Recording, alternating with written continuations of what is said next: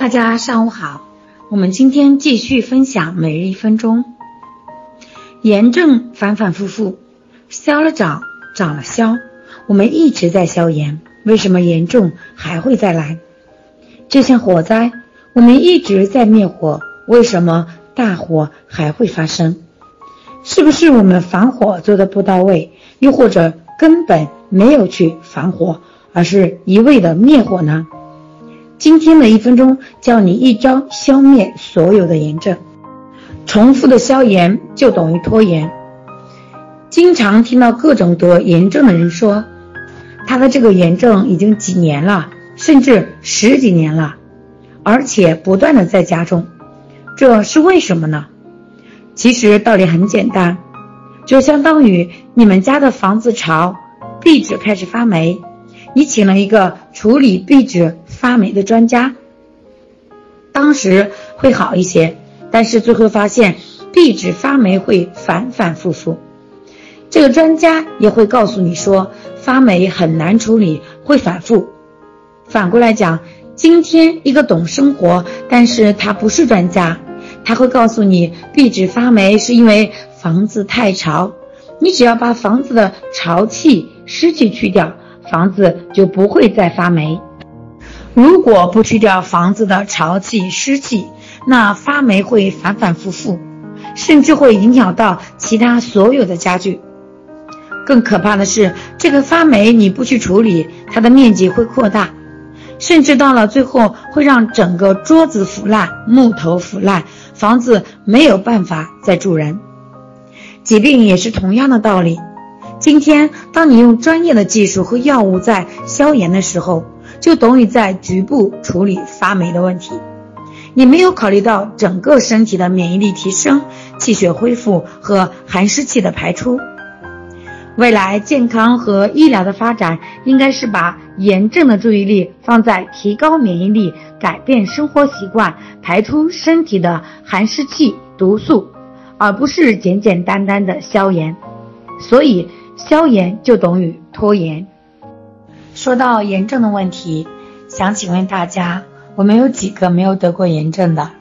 是不是很多人得炎症？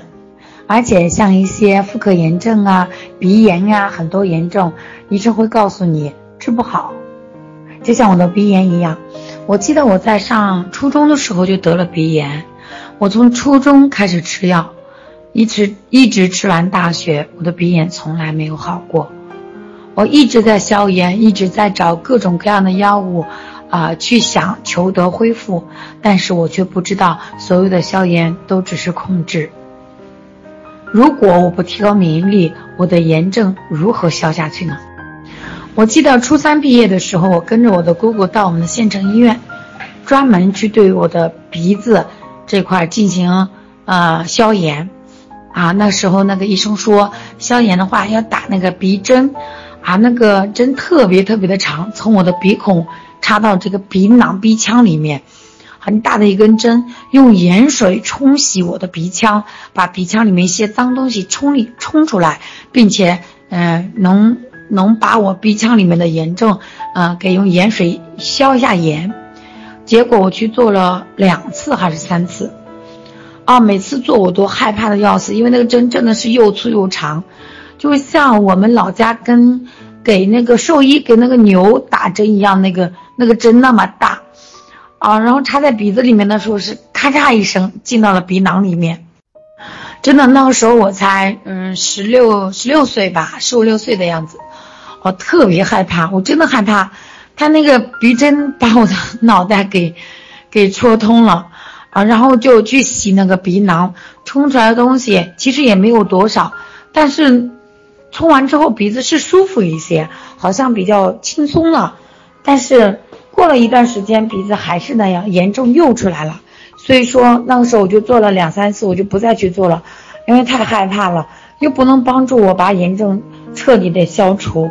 所以现在想想起来，那个时候真的是傻，各种药物啊吃了不少，什么鼻炎灵啊，什么感冒灵啊什么的，吃的特别的多。但但是鼻炎一直跟了我这么多年，十几年下来了，直到我。懂了健康，啊，学习这块之后，我才知道，提高免疫力啊，才能帮我消除所有的炎症。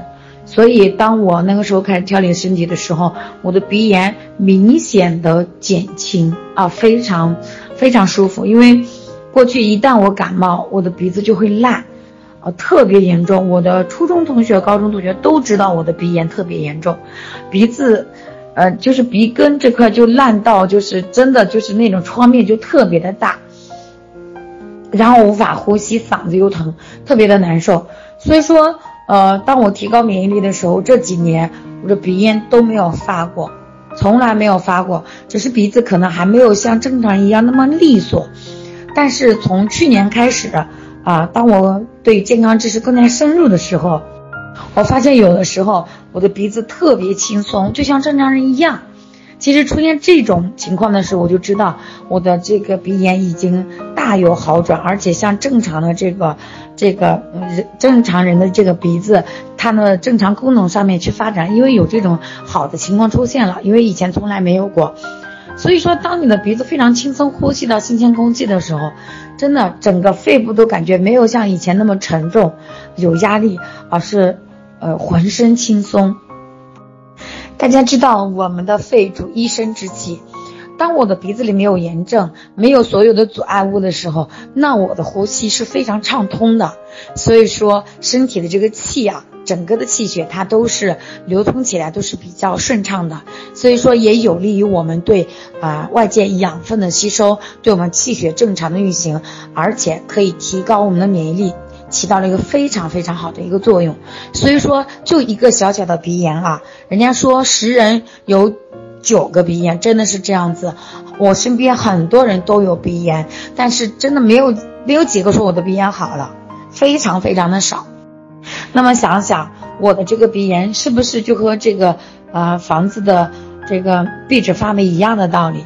我的免疫力如果不提高，我的炎症就会反反复复的有。